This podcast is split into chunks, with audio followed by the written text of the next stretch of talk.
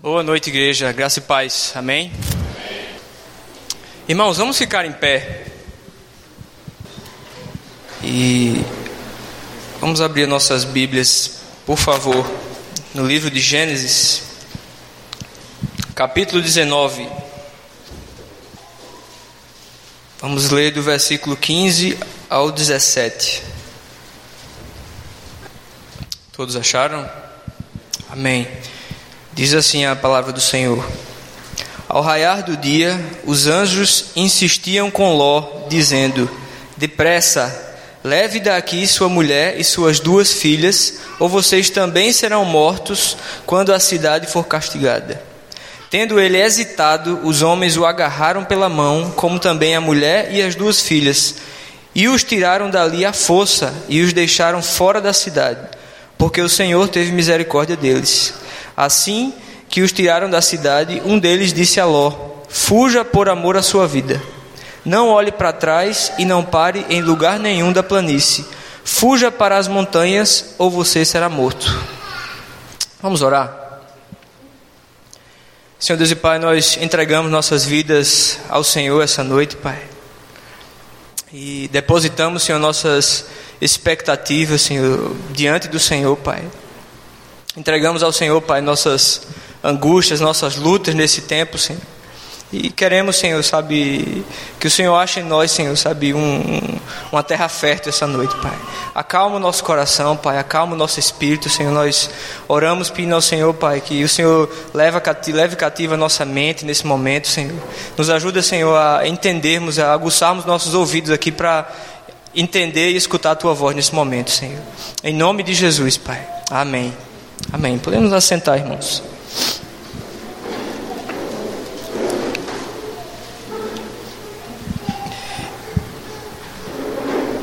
Ah, acabamos de ler aqui um trecho da, da história aqui de, de Ló, e se a gente for analisar aqui algumas coisas, a gente vai dar uma voltar um pouco no, no, no, no livro de Gênesis, a gente vai entender como Ló chegou nesse momento que a gente acabou de ler, né? Se a gente for lá no capítulo 12 de Gênesis, a gente vai ver aquela, aquele famoso momento em que Deus chama Abraão, né? Sai da tua terra, da tua parentela, da casa dos teus pais e vai para onde eu vou te mostrar. Lá no capítulo 12. E a Bíblia diz que quando Abraão sai, então, em direção a essa terra que Deus iria mostrar, ele levou consigo o seu sobrinho Ló. Então Ló embarca nessa aventura com Abraão naquele momento. A gente vai continuar lendo ali, você vai ver que no capítulo 13, depois de dar uma passadinha pelo Egito, no capítulo 13 a gente vai ler que Abraão está saindo do Egito indo em direção ao Negueb. E, e, e aí o, o, a Bíblia fala que a terra não podia sustentar os dois juntos. Por quê? Porque eles eram homens de muitas posses. Então você imagina, vamos dizer assim, o tamanho dos rebanhos de ambos tendo que viver em conjunto ali nas mesmas regiões. Não havia, vamos dizer assim, terra suficiente para os dois, as duas famílias juntas. Até que em um momento, a Bíblia conta isso, lá no capítulo 13, o inevitável acontece. E aí o, os pastores de, de, de Ló entram em contenda com os pastores de Abraão. Provavelmente, vamos dizer assim, uma disputa pelos melhores lugares, é, vamos dizer assim, as melhores pastagens e etc. Aí Abraão, um homem muito sábio, chega para o seu sobrinho Ló e fala: Ló, você está vendo que a situação aqui está complicada, a gente não tem como continuar caminhando junto. Está vendo que a coisa está se complicando. Como a gente, nós somos parentes chegados, vamos evitar problemas futuros e desentendimentos futuros ou que a situação se agrave e a gente vai se separar. Ele propôs isso para Ló, Ló aceitou. E ele disse mais para Ló, ele falou: vamos fazer, vamos fazer assim. Você pode olhar aí para onde você quiser e você escolha para onde você quer ir. Se você for para o norte, eu vou para o sul. Se você for para a esquerda, eu vou para a direita. E assim por diante. Se você for cruzeiro, eu vou ser galo. Para contextualizar ali com o pastor. Basicamente ele falou isso para Ló e Ló disse: Não, beleza. Olhou lá a terra e falou: Ó, vou escolher aquele, aquela parte ali. Ó. E ele seguiu lá o caminho dele e ele foi armar suas tendas perto da cidade, de uma cidade chamada Sodoma. E aí o último versículo do capítulo 13, ele diz assim: que, que os homens de Sodoma eram maus e grandes pecadores. Quer dizer, eles eram maus e não só pecadores, mas eles eram bons em ser ruins, em ser pecadores. Ou seja, nós vemos lá de trás que Ló escolheu muito mal onde ele deveria morar, na é verdade. E aí o que acontece? No capítulo 18 de Gênesis, Deus fala para Abraão, que Abraão era muito chegado, né? Deus fala para ele: Abraão, vou destruir Sodoma, porque o pecado lá, a maldade está se multiplicando e eu vou, eu vou destruir aquela cidade. E aí é, acontece uma, uma, vamos dizer, talvez uma cena teatral assim curiosa que é Abraão trocando uma ideia com Deus, né? Ele fala: "Oh Deus, mas espera aí, tu vai destruir uma cidade inteira?" Eu imagino que Abraão sabia que Ló morava lá, não é verdade?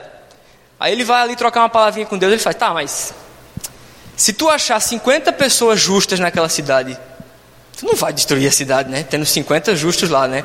Tu imagina as manchetes do jornal no outro dia, né? a coisa vai ficar feia para o teu lado, né? Aí Deus disse: Não, eu não destruiria a cidade por amor a 50 justos, se ali tivesse.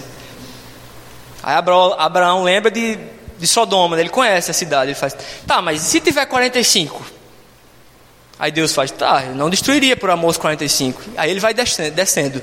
Se tiver 40, não, não destruiria. 30, não destruiria. 20, eu não destruiria por amor aos 20. 10, não destruiria por amor aos 10. Aí Abraão se cala e sai de cena. Provavelmente sabendo que não, não vão ter dez justos naquela cidade. E ele sai dali de cena.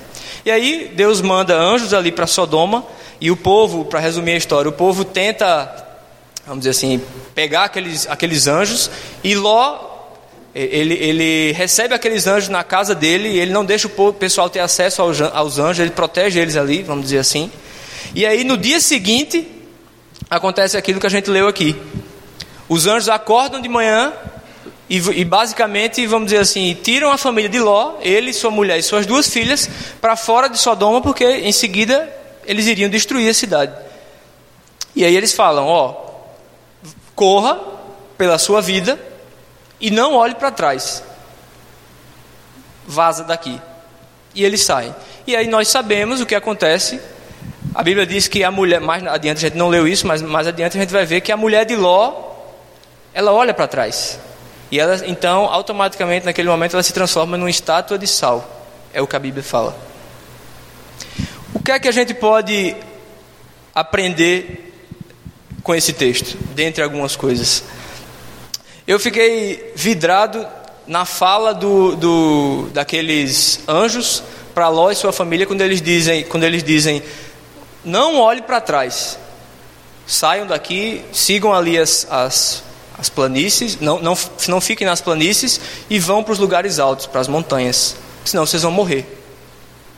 A gente de cara nessa frase, a gente poderia já refletir sobre algumas, algumas questões e, e eu fiquei pensando, basicamente, o que, o, o que aqueles anjos estão dizendo é, olha, Cortem, vamos dizer assim, qualquer ligação com o que ficou para trás. É isso. Sigam adiante. E outra, não fiquem em lugares rasos. Vocês têm que ir para lugares altos. Sigam para as montanhas. E eu fiquei pensando que isso é um resumo muito legal do que é uma. Vamos dizer assim, um resumo do, do, do que seria um encontro com Deus e um, de, de uma vida cristã, entende? Não olhe para trás, o que ficou para trás já era. Siga adiante, mas lembre-se, você não deve ficar em lugares rasos, você tem que ficar em lugares altos. Temos que somos chamados a viver, vamos dizer assim, em águas profundas. E eu fiquei pensando, refletindo sobre isso, eu pensei, é, eu não sei quantos aqui de nós já tiveram, por exemplo, o, o, a experiência de ir a alto mar, por exemplo. Talvez e, e, e acontece que é, que é engraçado que quando você está num lugar raso, vamos dizer assim, num, num, num, mar bonito, vamos supor, você consegue ver o fundo, na verdade. Você vai ali num barco nadando, você vai olhando lá para baixo e você vê o que está passando, tem pedra, tem, tem isso, etc. Você vai vendo. Agora, quando você está num lugar muito fundo, a história é diferente, na verdade. Você não consegue ver o que tem embaixo. As ondas são muito maiores, os ventos são muito fortes. E eu fiquei pensando, e é interessante que quando você está num lugar muito fundo, você não tem um ponto de referência, na é verdade? Lá em, em, João Pessoa, na, gente, um, um, caseiro da casa da minha tia da praia, ele é pescador, ele era, vamos dizer assim, ele era um pescador e ele cuidava da casa da minha, da, da, da, da minha tia durante o ano quando a gente não estava veraneando. E, e Marquito, velho Marquito. E aí o que acontece? A gente gostava de pescar, né, ali, adolescente, curtia pescar, só que assim, sabe como é que é? Não tem muita paciência, né? Ficar lá duas horas jogando aquela vara, né, esperando, e nada de peixe vir. A gente quer peixe. Não tinha muita paciência. Então o que, é que a gente fazia? O, o, o Marquito teve uma ideia: vamos fazer um pesqueiro.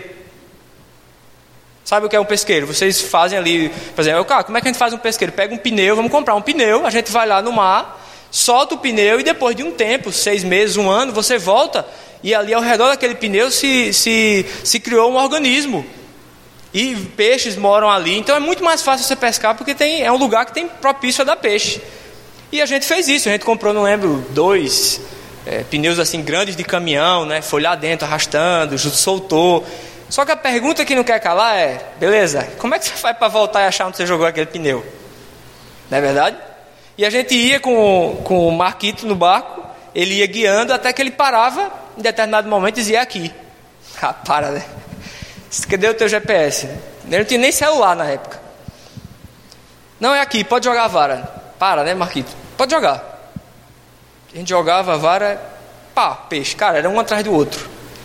Aí eu disse, Marquito, como é que tu consegue saber onde é que está esse pneu? Pensando, cara, ele vai dizer um negócio fantástico. Ele disse, não, é só olhar para a praia, tá vendo aquele pé de azul ali, ó? É em frente, ó. Beleza. Só que o que acontece, meu irmão, é que a gente estava em água rasa. Então você ainda conseguia ver prédio para ter ponto de referência. Agora você imagine você em águas profundas, lá no alto mar, você não tem nada ao seu redor. Como é que você faz para se guiar? Como é que o pessoal fazia antigamente? Eles tinham que olhar para onde? Para o céu. Consegue perceber que, que nós somos chamados para isso? Para andar por fé e não por aquilo que a gente consegue controlar e ver? Então esse texto ele, ele fala para a gente muito claramente: não olhe para trás, esqueça o que passou, siga, siga adiante. E, e isso é confrontador para a gente, porque nós hoje em dia temos muita dificuldade em desapegar, não é verdade?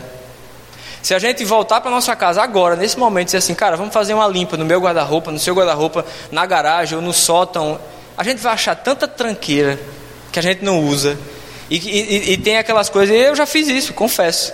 Sabe aquela coisa que a minha mulher vai arrumar o guarda-roupa e essa camisa aqui rasgada, ai, mas eu. Aí sabe, parece que vem um amor assim, ai, mas essa camisa. E o cara não quer desapegar, bicho. Não é verdade? Nós temos muita dificuldade em abandonar coisas velhas. É incrível, mas é verdade. Eu até compartilhei com o pastor esses dias que, há uns anos atrás, eu fiz um trabalho de evangelização na, na, em Curitiba, em uma praça, quando eu estava na Jocum, e a gente estava lá pregando na praça, e enfim, tivemos um tempo de louvor, etc. E aí, em um dado momento, se, se aproximou de mim, de uma outra pessoa que estava comigo, um, um bêbado. O cara, meu, chapadão assim, segurando uma garrafa de alguma coisa enrolada naqueles, naquele papel de, de pão, sabe? Pra gente achar que era uma coca, né? Não sei, mas enfim. E o cara se aproximou, começou a puxar conversa, e o cara disse: Olha, eu sou filho de pastor, e me desviei, estou morando na rua faz tanto tempo. Cara, e contou uma história impressionante. E foi contando, e, e, ele, e a gente conversava com ele, pedindo direcionamento a Deus. Algumas pessoas se aproximaram, começaram a interceder, e aquele momento foi evoluindo, sabe? O cara, até que o cara começou a chorar se arrependeu do. Ah, eu, eu, confesso, eu estou errado, eu estou entendendo que eu preciso voltar para Jesus. Sabe assim, se fosse uma cena de filme, era naquele momento que alguém começava a ligar aquela música, sabe? E aí aquele clímax ia se aproximando, né? E o cara, ah, eu vou entregar minha vida para Jesus, eu preciso voltar. E as, e as lágrimas corriam, e a gente naquele momento, até que a gente disse, cara, beleza, vamos entregar a vida para Jesus, me dá aqui essa garrafa, que vou quebrar, a gente vai jogar isso fora. Ele chorando, quando ele foi entregar a garrafa, ele parou Posso dar só mais um golinho? Eu pergunto para você: muitas vezes não é essa a postura que a gente tem na nossa vida cristã? A gente sabe um monte de coisa, a gente sabe que a gente entregou a nossa vida para Jesus, a gente sabe que algumas coisas não convêm mais para a gente, mas a gente continua, às vezes, pedindo só para dar mais um golinho, só mais uma coisinha. E a gente não consegue não olhar para trás, porque existem amarras, existem coisas que a gente deixou para trás que ainda nos atraem, não é verdade? Se a gente for analisar esse, nesse texto aqui, a palavra é, em, em hebraico, nabat, que, é a palavra que, que nós utilizamos como olhar, quando a esposa de Ló olhou para trás, a palavra é nabat, e ela significa contemplar, mostrando consideração. Você entende o que aconteceu? Ela olhou para trás, basicamente desejando aquilo que ficou para trás. E nós sabemos que Sodoma e Gomorra são exemplos clássicos de quê? Pecado. Desde do primeiro momento, quando Ló, lá atrás no capítulo 13 que eu comentei, ele se apresenta e diz: Eu vou viver naquela região. A Bíblia já diz logo: ó, aquela região era de homens maus e grandes pecadores. E aí, quando você lê que os anjos acordaram de manhã e praticamente tiveram que empurrar Ló e a família dele para fora, porque a Bíblia diz que eles hesitaram. Você começa a pensar: será que eles não estavam naquela de, pô, não queria ir, sabe, gosto tanto daqui, já me. Já me habituei aqui com a situação, já estou por dentro do esquema. Consegue perceber que, no fim das contas, nós somos tentados a sempre dar aquela olhadinha para trás e pensar assim: ah, mas era tão bom aquilo. E nós não conseguimos, às vezes, caminhar e seguir adiante, evoluir na nossa vida, porque no fim das contas nós ainda temos várias conexões e ligações com a nossa vida que já devia ter passado. Esse episódio da vida de, de Ló aqui é um alerta para a gente, no sentido que não podemos ter nenhuma relação com a vida que tínhamos. Não é verdade? Nós estamos aqui hoje num domingo de noite, numa celebração ao Senhor, e talvez nesse exato momento vários outros cristãos ao redor do mundo estejam fazendo exatamente a mesma coisa. E a pergunta para a gente é: será que nós entendemos que o nosso velho homem tem que ficar lá atrás e a gente não pode ter mais nenhum, tem um tipo de amizade com ele.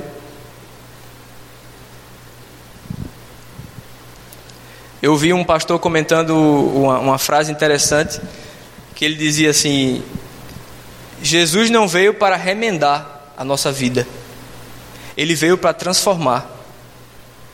Você consegue entender? Jesus não veio para remendar, diz, não, peraí, aquilo que está ali, não vamos fazer aqui um remendinho. Ele veio para zerar. O que tinha, corta, agora começa do zero. É uma nova vida. Não tem mais nenhuma conexão com que, com o que acontecia.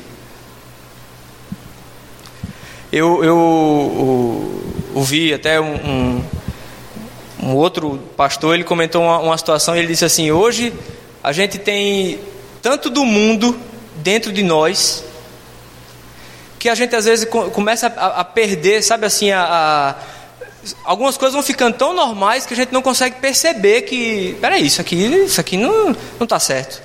Aí ele falou assim, eu, eu, já ouvi gente dizer assim, vamos dizer assim, como um testemunho, né, gente?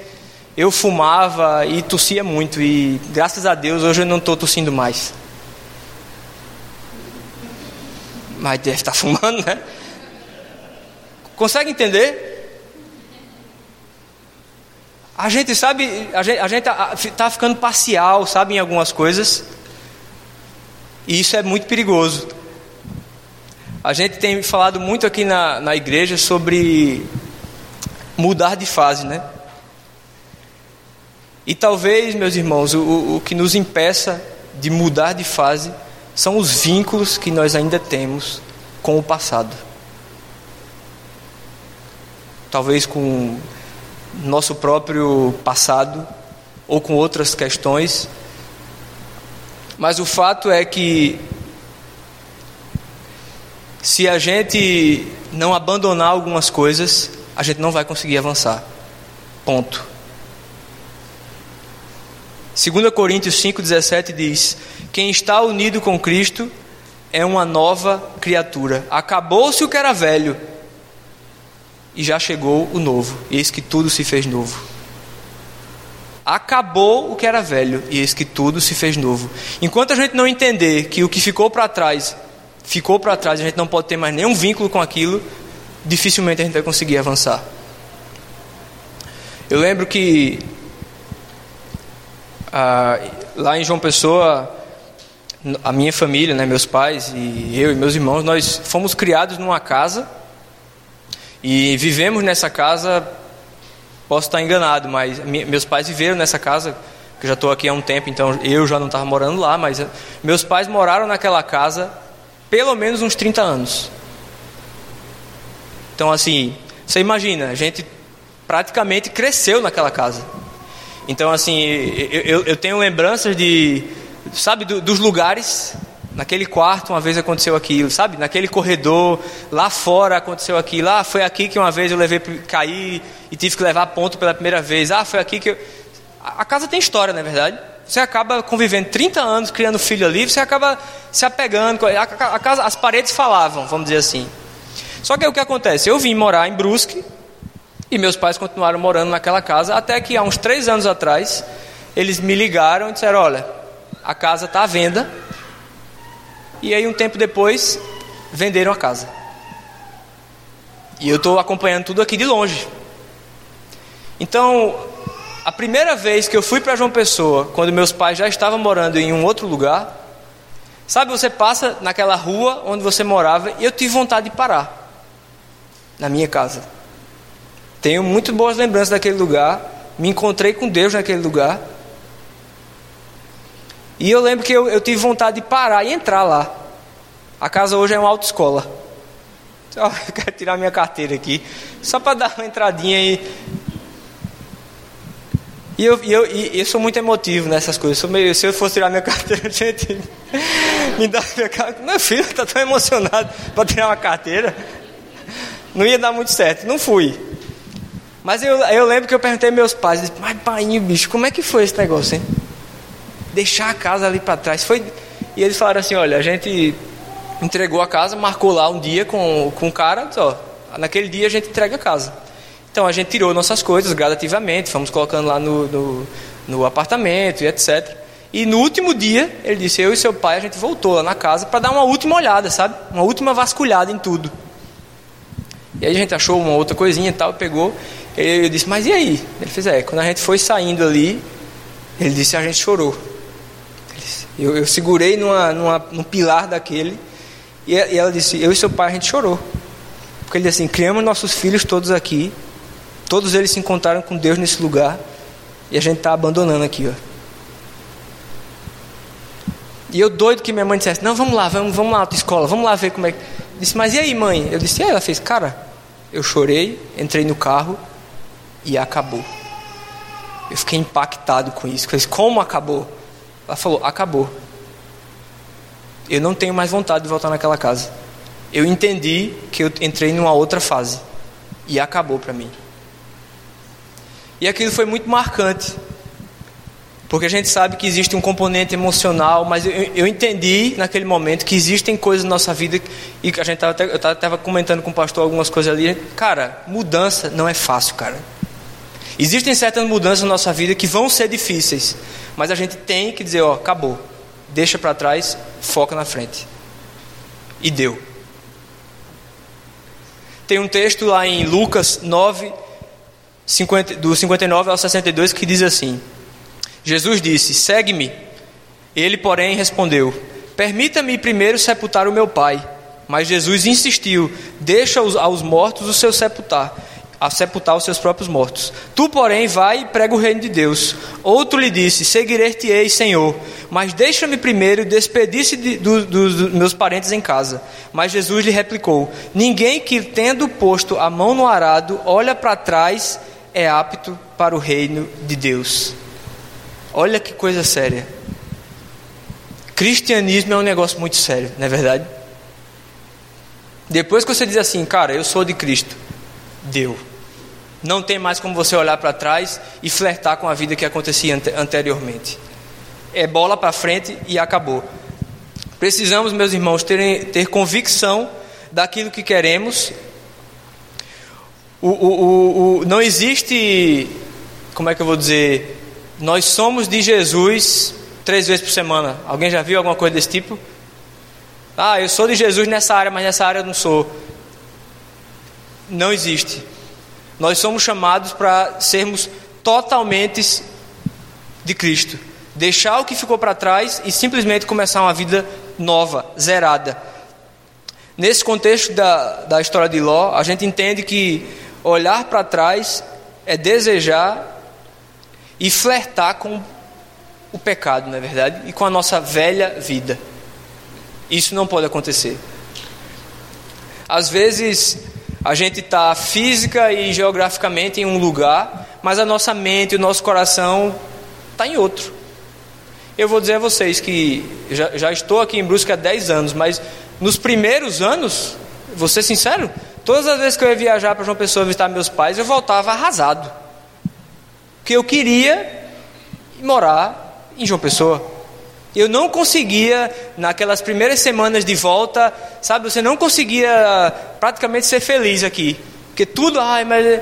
Até um dia que eu entendi que eu disse: peraí, eu estou aqui porque. Eu não estou aqui porque Deus me trouxe aqui.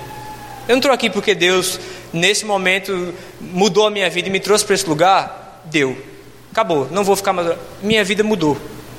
Porque naquele momento, sabe, a chavinha mudou. Você diz: não, peraí, eu estou em Brusque. Eu não estou temporariamente em Brusque por querendo voltar para João Pessoa. Eu estou aqui, não sei nunca mais quando eu volto. E já faz 10 anos que eu estou aqui. Entendeu? Que a gente às vezes está num lugar fisicamente, às vezes a gente está aqui, numa igreja, nós somos cristãos, mas a nossa mente às vezes está lá na vida que a gente levava. Em algumas coisas que a gente curtia, que eram legais. Talvez seja exatamente por isso que a gente nunca consegue progredir. Nunca consegue, é, vamos dizer assim, é, crescer na nossa vida com Deus ou em outra área da nossa vida porque nós temos amarras com algumas coisas do passado. Isso é muito grave, é muito sério. Eu lembro do, do povo de Israel. Lá em, em Números a gente vai ler o seguinte: o povo estava no meio, o povo, o povo estava no meio deles e veio a ter grande desejo das comidas dos egípcios pelo que os filhos de Israel tornaram a chorar e também disseram: Quem nos dará carne a comer?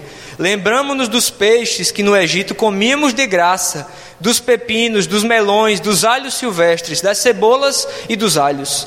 Agora, porém, seca-se seca a nossa alma e nenhuma coisa vemos senão este maná. Olha só. Os caras passaram 400 anos escravos, levando chicotada, chibatada, velho trabalhando ali, fazendo sei lá o que. Aí vem Deus, manda Moisés para libertar o povo do Egito. Ele, e isso acontece de forma grandiosa e miraculosa. Os caras veem o poder de Deus ali sendo operado. E aí tu tá fora da escravidão e tu começa. Ah, mas meu, aqueles pepininhos lá eram bons, hein? Consegue entender que, que isso, isso, o povo do Egito, sou eu e você? Se a gente não cuidar, isso aí sou eu e você. Algumas coisas vão acontecendo e a gente diz, ah, mas era legal aquilo, né? Ah, lembra quando a gente fazia. Isso aí, a gente olha assim, às vezes, como, como é que lê um texto desse na Bíblia, a gente fica brabo, né, com o povo do Egito, mas como os caras faziam? Sou eu e você, meu velho. Se a gente não cuidar, a gente faz exatamente a mesma coisa, tem exatamente a mesma atitude. Basta vir uma, uma dificuldadezinha assim, ó a gente já vai, mas peraí. Estou falando alguma bobagem? Não, é assim. Alguém já disse a seguinte frase, muito interessante: Tirar o povo do Egito não é tão difícil. Difícil é tirar o Egito de dentro do povo. Olha que coisa. Porque no fim das contas, nós vamos vivendo nossa vida e muitas vezes a gente carrega dentro da gente coisas que a gente já devia ter deixado lá para trás, não é verdade? Então a gente está geograficamente fora do Egito, mas tem muita coisa do Egito dentro da gente ainda. A Bíblia diz lá em Gálatas 5:1 que para a liberdade foi que Cristo nos libertou. Permanecei, pois, firmes e não vos submetais de novo ao jugo da escravidão. E aí eu penso nessa situação toda de você caminhar e olhar para trás, não, não, não posso olhar para trás, você você consegue entender que, que, vamos dizer assim, nós temos hoje muito problema com falta de firmeza? Falta de firmeza. Se ensina ou não. A gente fala coisas que a gente sabe que a gente não vai fazer. Não é verdade? Se a gente for analisar, por exemplo, eu não sou pedagogo, nem estou em trabalho com escolas e etc. Eu tenho uma filha apenas, por enquanto. A outra já está a caminho. Mas você como pai, você consegue perceber que o seu filho, ele consegue saber quando, quando você não está sendo firme e ele vai e faz o quê? Ele, ele faz o que ele quer. Porque ele sabe que você não, tá sendo, que você não vai ser firme ou que você não está sendo firme no que você está dizendo. Quem tem filho aqui sabe como é que é isso. Por que, é que você acha que a gente vê hoje uma geração mal criada? Porque os pais são inconstantes e não têm firmeza. Não é verdade? E nós somos assim, não é só com o filho, nem com, às vezes, com o nosso. Nós somos assim em muitas áreas, inclusive no nosso relacionamento com Cristo. Quantas vezes você ouve, por exemplo, as pessoas dizendo: Não, esse ano eu vou, sei lá, vou estudar mais. Esse ano eu vou é, entrar na faculdade. Esse ano eu vou fazer um regime. Esse ano. E as pessoas falam isso toda hora e você não vê ninguém fazendo nada. Por quê? Você acha que aquela pessoa não quer fazer? Ela quer. O problema daquela pessoa, às vezes, é que ela não é firme. Ela fala uma coisa, daqui uma semana ela já mudou de opinião. Já não é bem assim, é, não é bem assim, né? Dá para o cara. Hoje tem. É, hoje tem, tem moda plus size e, e, sei lá, entendeu? A gente, a gente muda nossos pensamentos muito rápido. E eu não estou falando apenas de, de, questões banais como essa. Estou falando que a gente faz isso com, com, com Cristo, com o nosso relacionamento com Deus. Quem aqui nunca pensou, talvez esse ano ou no final do ano para cá, alguma coisa do tipo, não, esse ano eu vou orar mais. Esse ano eu vou ler mais a Bíblia. Eu pergunto para você, hoje é dia 19 de fevereiro, nem, nem, nem passamos tanto assim no ano. Eu pergunto para você, será que muitos de nós aqui que fizeram essa resolução não teriam que admitir nesse momento que é, já falhei, já estou fora há muito tempo, inclusive. Não é verdade? A gente tem tido, meus irmãos, muita dificuldade em permanecer firme no nosso propósito e nossa caminhada com, com Cristo não é diferente. Tem uma frase que eu gostei muito que eu li essa semana que diz assim: sem firmeza, a fé não consegue desafiar o tempo. Olha que legal. Sem firmeza, a sua fé não resiste ao tempo. Você tem fé agora, nesse exato momento. Mas se você não for firme, daqui uma semana foi. E, e, e, eu sei que eu já fiz isso também, e é curioso que naquele momento que você está fazendo talvez aquela resolução, você está sendo sincero, de coração, você quer de verdade aquilo. Só que você não é firme, o tempo vai passando e as coisas vão ficando para trás, e de repente você já está na vida do que você tinha antes, e acabou. Não é verdade? Salmo 51, 10, Davi diz o seguinte: Cria em mim, ó Deus, um coração puro, e renova em mim um espírito inabalável. Precisamos de um espírito inabalável, um espírito firme, constante, em todas as áreas da nossa vida, mas eu diria que especialmente na nossa relação com Cristo. Temos falhado muito nisso e temos caminhado, talvez, ou pseudo caminhado para frente, olhando para trás. Sei lá, tipo um caranguejo, não sei crente caranguejo, algo do tipo, não sei. Mas o fato é que nós temos tido dificuldade, meus irmãos, em abandonar algumas coisas, e talvez seja por isso que a gente não consegue avançar. Filipenses 3, 13, 14, Paulo diz o seguinte: Irmãos, quanto a mim, não julgo que haja alcançado, mas uma coisa eu faço: esqueço-me das coisas que atrás ficam, e avançando para as que estão diante de mim, prossigo para o alvo. Eu pergunto para você, todo mundo aqui já correu alguma vez na vida, né? É possível, cara, correr olhando para trás? Assim, claro que você vai. Mas você não consegue correr muito rápido, você não consegue correr muito reto. Na verdade, você acaba batendo em alguma coisa, Aí eu pergunto para você: como a gente quer correr a carreira que nos é proposta por Jesus, se vez por outra a gente dá aquela olhadinha pelo retrovisor? A gente não vai conseguir chegar no, no, no alvo, não é verdade? Talvez ainda bater a nossa cabeça em alguma placa, não sei. Mas a gente não vai conseguir evoluir. E eu fiquei lembrando, quando pensei nisso, lembrei até da, do último Mission Possible que a gente teve aqui, em que o Robert, vocês vão lembrar que ele, ele, ele, trouxe ali uma analogia do bastão, de passar o bastão. E eu lembrei disso na hora e eu pensei, cara, olha só, até naquele momento de revezamento de bastão, o cara que está correndo na frente, que vai receber o bastão, ele não olha para trás. Ele vai na frente, ele só estica o braço. Quando ele sente o bastão, ele segura e segue. Ele não olha para trás. Eu lembrei disso e pensei, olha só, até naquele momento o cara não perde o foco. Ele sabe que ele tem que ficar olhando para frente, porque se ele olhar para trás, olhar para os lados para ver onde é, ele perde ali 3 segundos, 4 segundos que vão fazer diferença lá no final. Então, no fim das contas, meu irmão, nós precisamos fixar os nossos olhos em Cristo e seguir adiante. Se a gente for olhar muito para o lado, a gente vai acabar se distraindo, na é verdade. E se a gente continuar, às vezes, com essa prática de ficar olhando para trás, e tem co... se a gente não abandonar certas coisas, a gente nunca vai conseguir chegar onde Cristo quer que a gente chegue.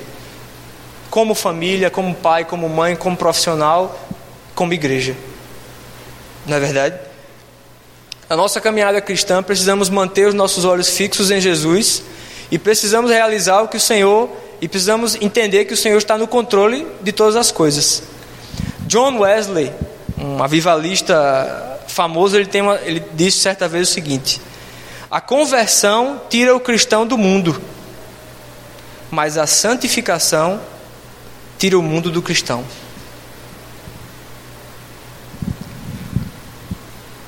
Precisamos mais do que nunca lutar com essas coisas, na é verdade é guerra contra o pecado, guerra contra nossos, é, nossos problemas, e enfim, cada um tem às vezes uma dificuldade. A guerra é constante contra a nossa carne, não é verdade? Contra a nossa mente, contra os nossos próprios desejos, contra nossas emoções, contra nossa vontade. Precisamos entregar todos os dias, isso é algo interessante. Todos os dias a gente precisa praticamente se converter de novo, não é verdade?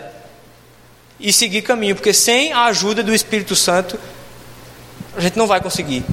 A gente não vai conseguir chegar onde Deus quer que a gente chegue. E isso é fato. A, a, a Bíblia diz lá em Efésios o seguinte, 4:28. Aquele que roubava, não roube mais. Pelo contrário, trabalhe fazendo com as mãos o que é bom, para que tenha o que repartir com quem está atravessando um período de necessidade. Irmão, se você mentia, deu. Você é nova criatura, não mente mais. Se você roubava, deu. Você é nova criatura. Não mente e assim por diante. Eu, eu ouvi uma, uma pregação e, e, na pregação o pastor comentava assim: Olha, um dos meus grandes amigos, assim, um pastor muito amigo meu, ele foi assaltante de banco. Poxa, ele falou assim: ele não fala isso para todo mundo porque, enfim, nem todas as pessoas conseguem absorver, sei lá, certas coisas muito bem.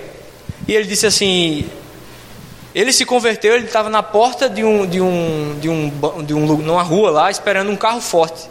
Ele ia saltar o carro forte. E ele disse que passou ali um, um, um, um crente entregando folheto. Todos os carros parados, o cara entregava um folhetinho. Entregou o carro para o folheto do cara que ia saltar o carro forte. Estava ele, ele mais cinco dentro do carro. E ele disse que ele pegou aquele folheto para né, não, não, despistar o cara ali, não causar nenhum tipo de, de, de, atitude suspeita, pegou o folheto rapidão e o cara saiu. Ele disse que rapidamente ali, enquanto ele estava esperando o momento certo, ele estava dirigindo o carro, ele leu aquele folheto.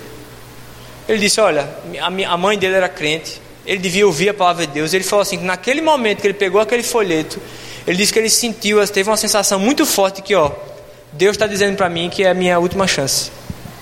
Eu preciso deixar minha vida para trás e seguir adiante. Só que o cara estava num banco de um carro, motorista, para prestes a assaltar um carro forte. Assim, não era um momento assim mais propício a esse tipo de mudança de, de atitude, né? E ele disse que ele ficou naqueles segundos de angústia. E ele disse que ele sabia no meu coração, cara, eu preciso, eh, deu para mim, é a minha última chance, eu preciso fazer alguma coisa agora. Porque você podia barganhar ali com Deus, Deus, eu vou só mais esse assaltinho, quando acabar, primeira igrejinha, estou entrando. E ele disse que naquele momento a angústia foi tanta que ele disse, virou o pessoal e fez, gente, estou fora. Mas você está louco, rapaz? Estou fora. E ele disse que saiu corrido, achou o, o cristão que tinha dado lá o, o folheto para ele e disse, cara, eu preciso conversar. E aí, enfim, entregou a vida dele para Jesus, deixou tudo para trás, seguiu. Quem roubava não roube mais, quem mentia não mente mais. Às vezes a gente tem essa sensação de que ah, aquele cara, meu, aquele passado ali, aí sim vale a pena o cara deixar lá atrás, né? Mas o meu nunca foi tão assim complicado, né? Então, nova criatura. Passado é passado. O que você fazia, deu. Agora é recomeçar. Para mim, para você, não interessa o que, é que a gente fazia. A nossa nova vida, a nossa nova vida com Cristo é a mesma. Não é verdade? Precisamos dar esse passo. Tem um texto em, em, em Mateus 9,16 que diz o seguinte: ninguém, ninguém deita remendo de pano novo em roupa velha, porque semelhantemente remendo rompe a roupa e faz-se maior a rotura. Nem se deita, nem se coloca vinho novo em odres velhos. Aliás, rompem-se os odres e entorna-se o vinho, e os odres estragam-se, mas, mas se coloca vinho novo em odres novos, e assim ambos se conservam. Eu entendo que precisamos entrar num tempo, e eu estou falando disso de, de mim primeiro, precisamos entrar num tempo de quer coisa nova, deixa as coisas para trás. Recomeça é vida nova com Cristo. Não pode ter mais nenhum tipo de conexão com, com nada do passado. Zera e vai para frente.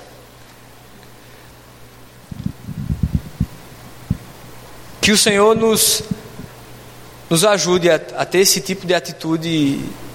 E eu entendo que, que nem sempre é fácil, mas é preciso, meus irmãos. A gente precisa parar de olhar para trás. A gente precisa focar, colocar os nossos olhos em Cristo, porque senão a gente vai afundar. A gente precisa colocar nossa, nosso caminho, depositar nossa vida, nossos anseios, nosso futuro, tu, nossa família aos pés da cruz e seguir. Deixa de querer controlar as coisas, querer, sabe, ter o plano B e C eu, eu entendo que não vamos entrar no, em alguns métodos de planejamento de vida, não é essa questão. Mas assim, se você for analisar de forma geral o cristianismo, cara, o crente não pode ter plano B, velho. Ou é com Deus ou não é, velho. Você já ouviu aquela situação que você ouve um, um, uma pessoa dizendo assim: ah, o cara casou, mas antes de casar ele, ele fez ali um contratozinho, né? Que se isso não acontecer, se não acontecer, não acontecer, separa. E você não ganha nada, eu fico. Eu ficava pensando, cara, mas como é que tu já começa, como é que tu já casa, cheio de, de, de coisas para dizer assim, é, praticamente está dizendo, olha, eu não acho que vai dar certo. Então eu já tenho aqui um plano B, um C, se isso aqui não der, a gente faz isso aqui. Eu entendo que quando a gente entrega a nossa vida para Jesus, não existe plano B. Ou a gente é de Cristo, ou não é. E hoje a palavra de Deus para a gente é: pare de olhar para trás. Quer vida nova? Então não tem como usar odre velho, tem que ser odre novo. Que o Senhor nos ajude, meus irmãos,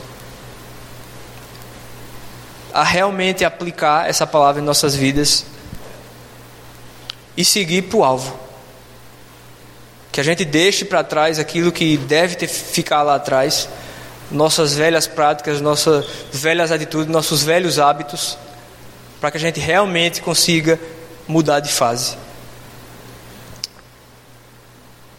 O grande físico Albert Einstein ele disse uma certa vez que insensatez é você fazer as mesmas coisas do mesmo jeito e você esperar resultados diferentes. Talvez a sua vida continua do mesmo jeito,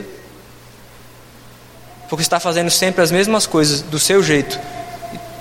Você não está deixando Cristo tomar a frente e dizer: olha, é assim que tem que ser feito. Para de olhar para lá e olha para cá.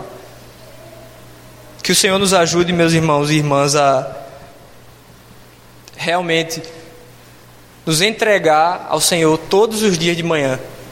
Para dizer: Senhor, cuide aqui dos meus olhos, cuide da minha mente, cuide do meu corpo, me ajuda a focar e olhar para onde o Senhor quer que eu olhe. Porque senão eu vou olhar para trás, eu vou olhar para o lado, eu vou olhar para as ondas, eu vou perder o foco. Vamos ficar em pé, meus irmãos, e orar.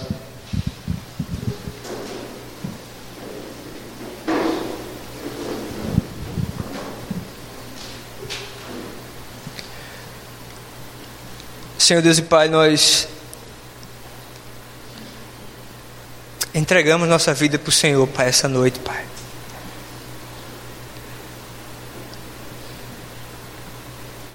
Reconhecemos, Senhor, que temos feito como o povo de Israel,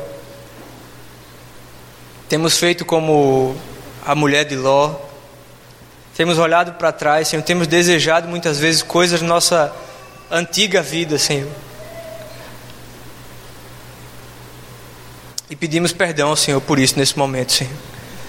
E oramos pedindo ao Senhor, Pai, por tua misericórdia, Senhor. E graça sobre as nossas vidas, Senhor. Nos ajuda, Senhor, a verdadeiramente, Senhor, nos entregarmos ao Senhor todos os dias quando o sol raiar, Senhor. Nos ajuda, Senhor, a acordarmos de manhã, Senhor, entendendo que só estamos acordando porque o Senhor está permitindo. O Senhor tem planos para nossas vidas, Senhor. O Senhor tem planos para essa igreja, Senhor. E talvez a melhor ação que possamos fazer essa noite é: Senhor, queremos recomeçar. Temos errado, Senhor. E nessa noite nós queremos dizer ao Senhor: Pai, me perdoa, me levanta do chão e eu quero recomeçar. Assim como aqueles anjos pegaram Ló e sua família pela mão e guiaram para para fora da cidade, rumo à salvação, nós queremos pedir ao Senhor, Pai, nos pega pela mão essa noite, Senhor, e, e, e nos guia, Senhor, muda nossas vidas essa noite, Pai.